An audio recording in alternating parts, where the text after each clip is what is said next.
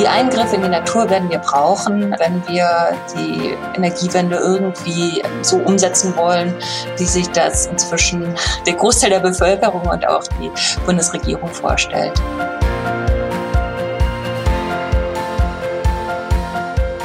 Ich finde schon eine ganz tolle Vorstellung, dass wir uns auf dem Weg befinden, dass für unsere Enkelkinder es vielleicht völlig normal ist, dass eben gar keine Schadstoffe mehr in die Luft gepustet werden, sondern dass alles erneuerbaren Energien basiert und die Welt dadurch tatsächlich deutlich heller und freundlicher wird.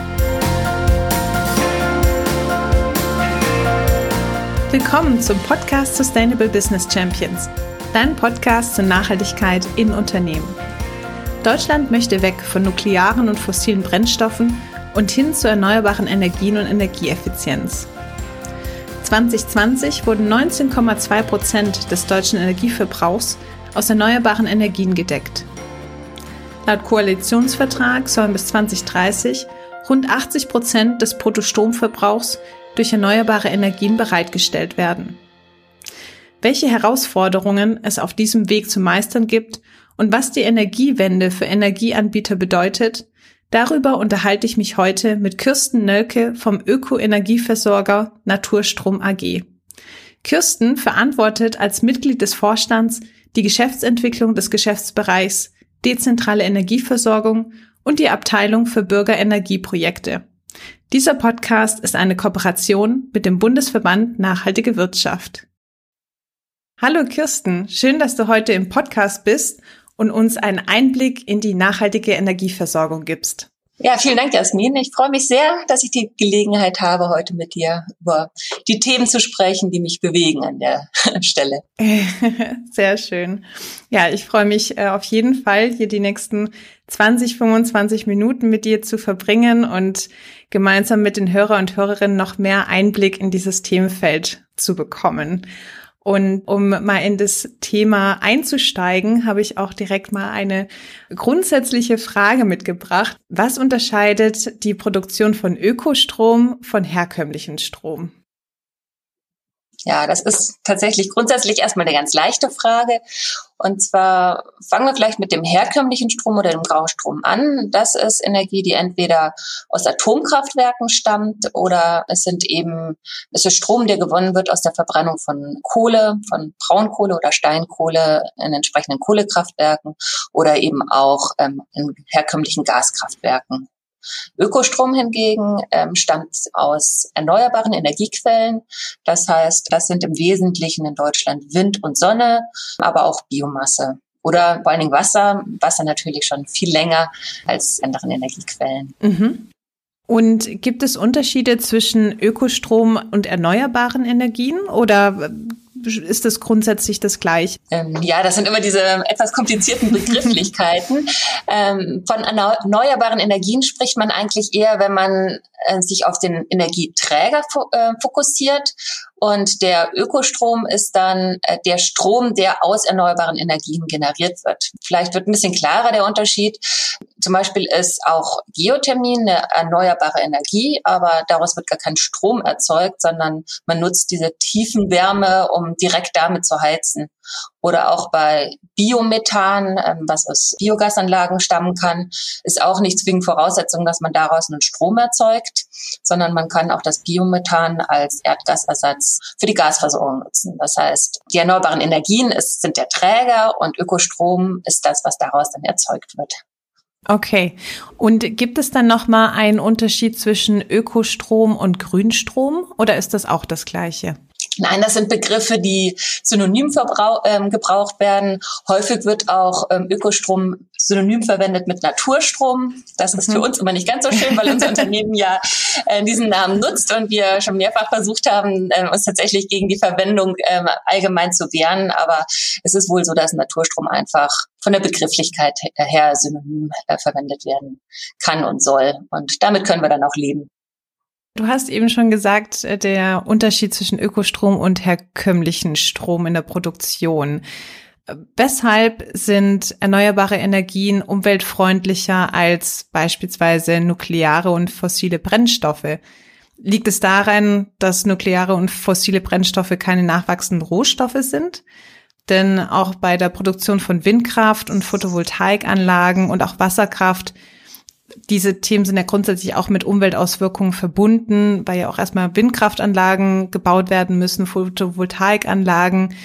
Wo wird hier unterschieden oder wo ist hier von der Umweltperspektive der größte Vorteil von erneuerbaren Energien?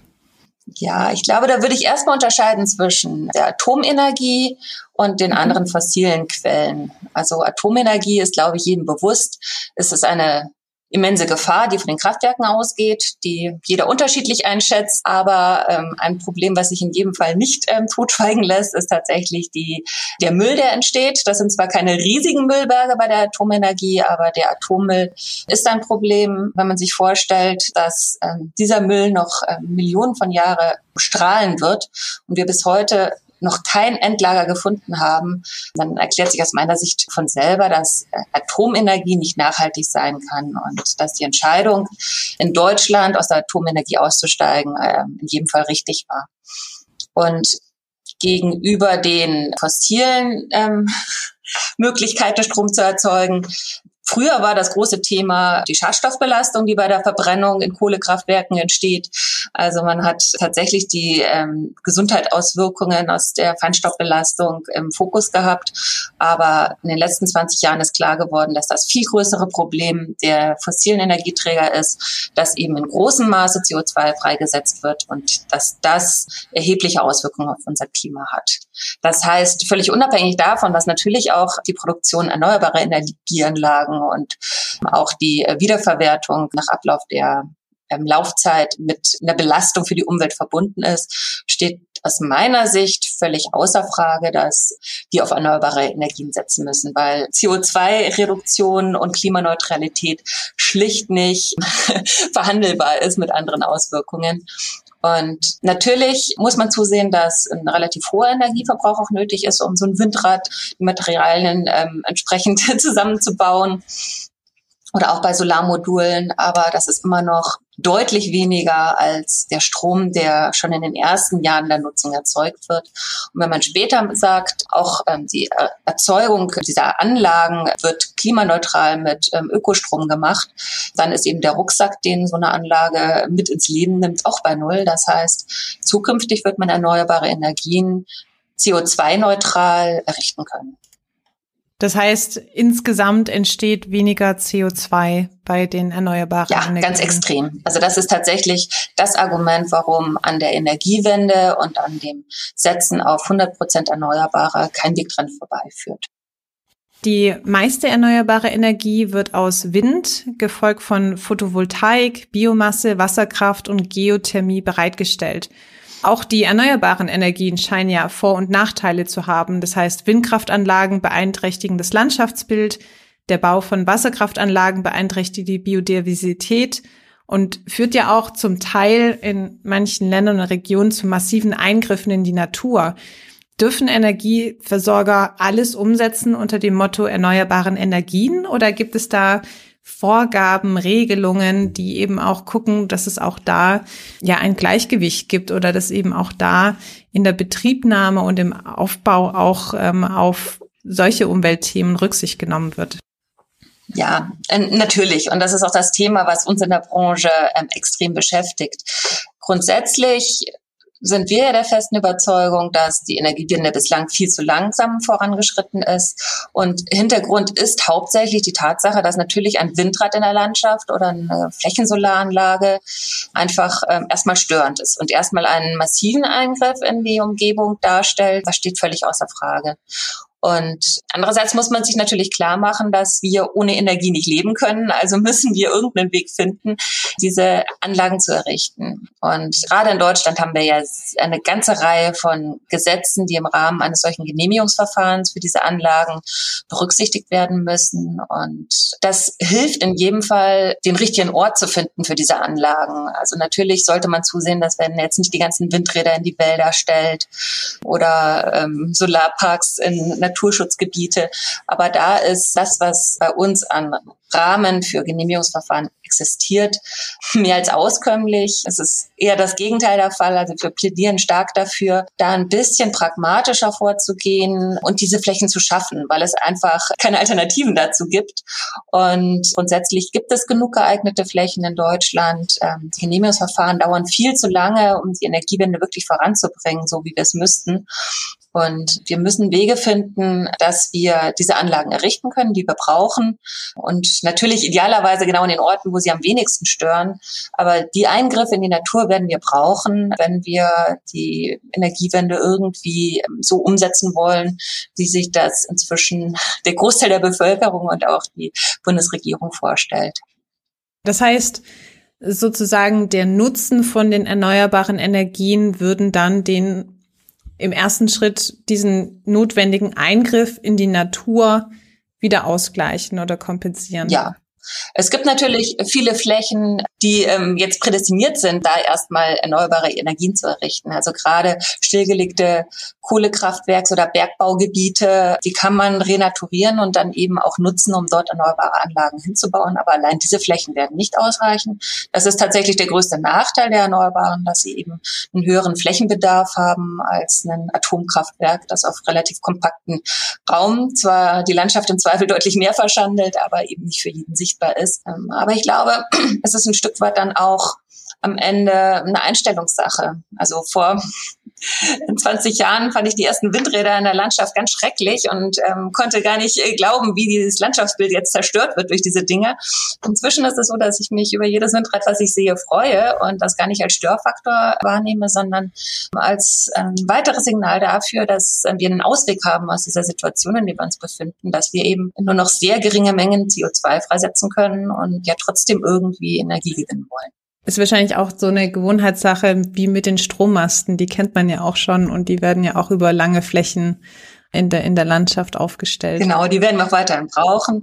Aber wir müssen uns klar machen, dass wir die Landschaft ohnehin schon sehr zersiedelt haben. Man denke an alle Autobahnen, die einfach mitten durch die Natur durchgezogen äh, wurden. Ähm, und da, da stellt auch keiner in Frage, ob das nun, oder natürlich wird es auch in Frage gestellt, aber die wenigsten stellen das in Frage. Und jetzt wird man sich einfach dran gewöhnen müssen, dass auch am Rand der Autobahnen Flächensolaranlagen entstehen. Und natürlich ist es schöner, in den Wald oder auf dem Feld zu blicken, wenn man mit dem Auto durch die Landschaft fährt aber es ist eben nicht alles immer äh, so ein großes Wunschkonzert. Solange man weiter auf ähm, die Energieversorgung angewiesen ist, muss man da eben gewisse Kompromisse eingehen. Solange es wahrscheinlich nicht so massive Einschnitte sind, wie man jetzt in anderen Ländern sieht, äh, wie in China, wo Staudämme gebaut werden, die dann ganze Regionen oder Dörfer auch fluten, ist dann auch schwer einzuschätzen. Das mag im ersten Schritt vielleicht auch sinnvoll sein, vielleicht auch mittel-langfristig, aber in, der, in dem kurzen natürlich ein extremer Einschnitt ist für die Personen, die dann vor Ort dort leben und auch für die Biodiversität dann dort vor Ort. Ja, nee, Jasmin, da hast du völlig recht. Äh, man muss wirklich bei jedem Projekt überlegen, ob das jetzt noch angemessen ist von dem Eingriff in die Natur her. Ähm, aber wir müssen uns klar machen, dass auch in Deutschland immer noch ganze Dörfer umgesiedelt werden, weil wir ähm, Kohleabbau machen wollen für noch wenige Jahre. Also ich hoffe mal, das Thema ist jetzt wirklich durch. Aber grundsätzlich standen noch Umsiedlungen ähm, in Planung, auch, auch noch letztes Jahr. Das heißt, dass man für Energiegewinnung äh, in die Landschaft eingreifen muss, das Leben von vielen Menschen irgendwie beeinflusst. Das war immer schon so und das ist leider auch mit den erneuerbaren Energien ein Stück weit so. Ja, das ist ein guter Punkt. Den hatte ich tatsächlich für mich gar nicht so mehr im Kopf. Aber es ist wahrscheinlich auch das, auch für die Kohlekraftanlagen ist es dann zentriert auf eine Region, wo es sehr lokal ist, wo man vielleicht nicht so in Kontakt damit kommt, wie jetzt mit den Windkraftanlagen oder auch den Photovoltaikanlagen, die man dann auch ja im, im Alltag sieht, wenn man unterwegs ist, beim Spazierengehen oder mal mit dem Auto unterwegs ist. Kommt man dadurch dann wahrscheinlich viel mehr in Berührung als jetzt mit den Abbauflächen für die Kohlekraftanlagen. Ja, genau das ist ähm, so der Punkt, auf den äh, ich auch vorhin hinaus wollte. Ich glaube, es ist einfach eine Einstellungssache. Wenn man sie akzeptiert und es positiv bewertet, dass es eben Windkraft und ähm, Solarenergie gibt in Deutschland, kann man, glaube ich, sich sehr viel besser damit arrangieren, dass diese Anlagen dann auch in unserer Natur errichtet werden müssen. Mit den Voraussetzungen und Regelungen, die wir dafür dann auch geschaffen haben. Die Erzeugung von erneuerbaren Energien hängt ja stark von den klimatischen Bedingungen ab. Das heißt, Wenn zum Beispiel die Windverhältnisse und Sonneneinstrahlung gut oder schlecht sind, dann hat es auch eine Auswirkung auf die Menge von Ökostrom, der gewonnen wird. Führt das nicht zu einer starken Abhängigkeit von den klimatischen Bedingungen? Oder wie gehen hier Energieanbieter mit dieser Unsicherheit um, gerade in Hinblick auf die Energiewende? Ja, Jasmin, da sprichst du eine der allergrößten Herausforderungen an, die sich uns stellt.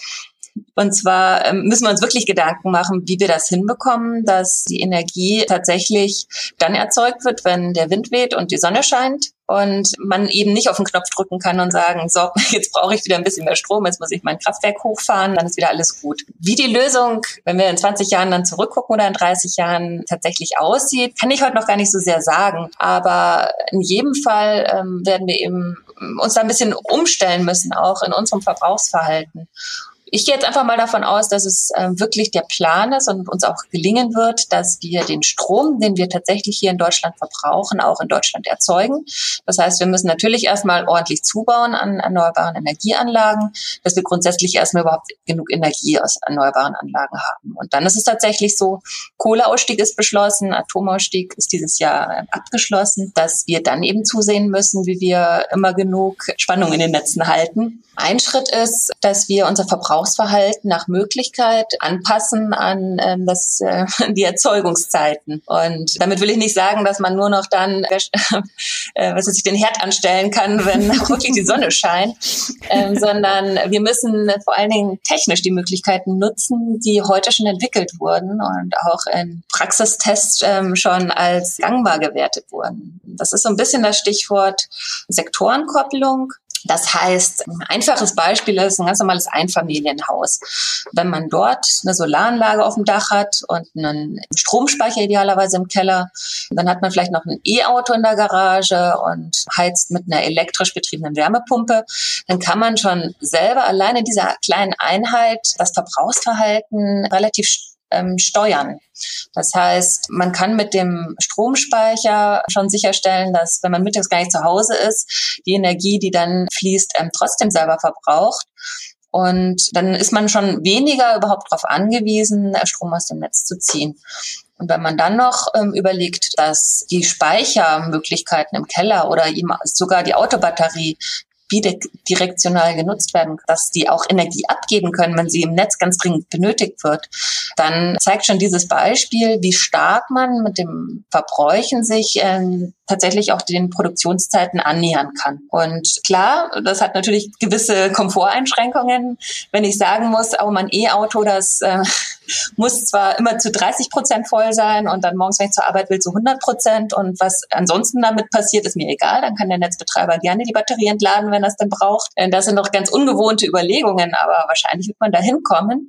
Und wenn nicht nur die Einfamilienhäuser, sondern auch Mehrfamilienhäuser, Quartiere ähm, und eben auch die gewerblichen Bereiche sich mit solchen Technologien annähern, dann ähm, kann man schon sehr viel ausgleichen. Und man wird mit Sicherheit noch ein bisschen stützende Kraftwerke brauchen. Ähm, da sind ja im Gespräch Kraftwerke, die die heutige Gaskraftwerke sehr flexibel fahrbar sind, aber statt fossilen Erdgas ist da drüber nachzudenken, grünen Wasserstoff zu nutzen. Der im Zweifel, ich glaube, da dürfen wir uns auch nicht zu viele Illusionen machen, dann ähm, doch irgendwie auch importiert werden muss. Zumindest die deutsche Schwerindustrie wird darauf angewiesen sein, grünen Wasserstoff zu verwenden, so viel Strom in Deutschland dann auch noch zeitgerecht zu erzeugen, wie von der Industrie gebraucht wird. Das ist, glaube ich, relativ illusorisch. Da werden wir uns einfach darauf einstellen müssen, dass wir an der Stelle eine gewisse Importabhängigkeit haben werden. Das heißt, es geht so von einer zentralen Energieversorgung zu einer dezentralen Energieversorgung. Das heißt ja, dass man selber auch sein eigenes Haus oder Wohnung zum einen selber Energie erzeugen kann und dort auch selber dann Energie speichern und auch konsumieren kann. Das hat ja auch enorme Auswirkungen auf die Energieversorger. Macht es nicht das Geschäftsmodell von den konventionellen Energieversorgungsunternehmen auch zum Teil kaputt? Ja, das stimmt natürlich. Ähm, wir als Naturstrom haben tatsächlich ganz besonders im Fokus, dass der Klimawandel gebremst wird, dass wir die Energiewende hinbekommen. Und es ist tatsächlich so, dass wir uns freuen, wenn unsere ähm, Stromkunden von Jahr zu Jahr weniger Strom verbrauchen, äh, weil der Energienutzen, also der Nutzen für die äh, für unser Klima damit am höchsten ist, auch wenn damit natürlich unsere Umsätze und äh, potenziellen Gewinne reduziert sind.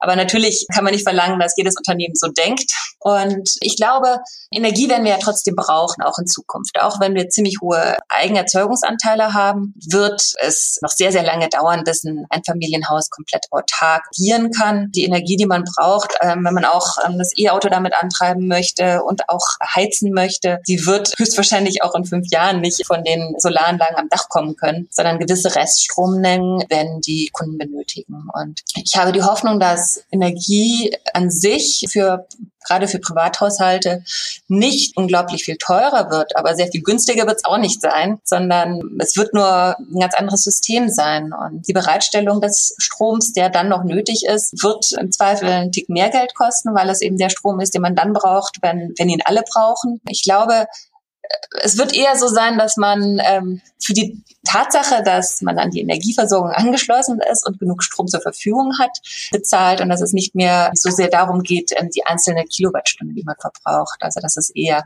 mehr so ein klassischer Leistungspreis ist und dafür, dass ich Geld zahle, habe ich dann Energie. Also ein bisschen dieser Flatrate-Gedanke wird wahrscheinlich kommen, was wieder ein bisschen gefährlich wird, weil dann natürlich ein bisschen die Gefahr ist, dass der Energieverbrauch wieder in die Höhe schnellt, wenn Energie, also der klassische Verbrauch der Energie extra kostet. Ich weiß nicht, ob das jetzt verständlich war. Es ist nicht so ganz einfach gewesen, aber ich glaube, das Umstrukturieren, natürlich kostet das Geld. Wenn ich jetzt meine Gasheizung aus dem Keller raushaue, damit ich mit Wärmepumpe irgendwas mache, muss ich auch erstmal ordentlich isolieren, damit eine Wärmepumpe überhaupt in Frage kommt.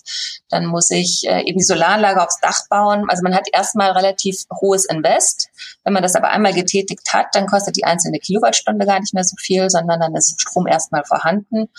Und eben auch ähm, in der Reststromversorgung gehe ich fast davon aus, dass es eher tatsächlich darum geht, dass man dafür bezahlt, dass man Energie überhaupt bekommt und dass es gar nicht mehr so sehr auf die einzelne verbrauchte Kilowattstunde ankommen wird. Okay, das heißt auch für die Energieversorger die Herausforderung, neue Geschäftsmodelle auch für sich zu entwickeln und anzubieten. Ja, mit Sicherheit.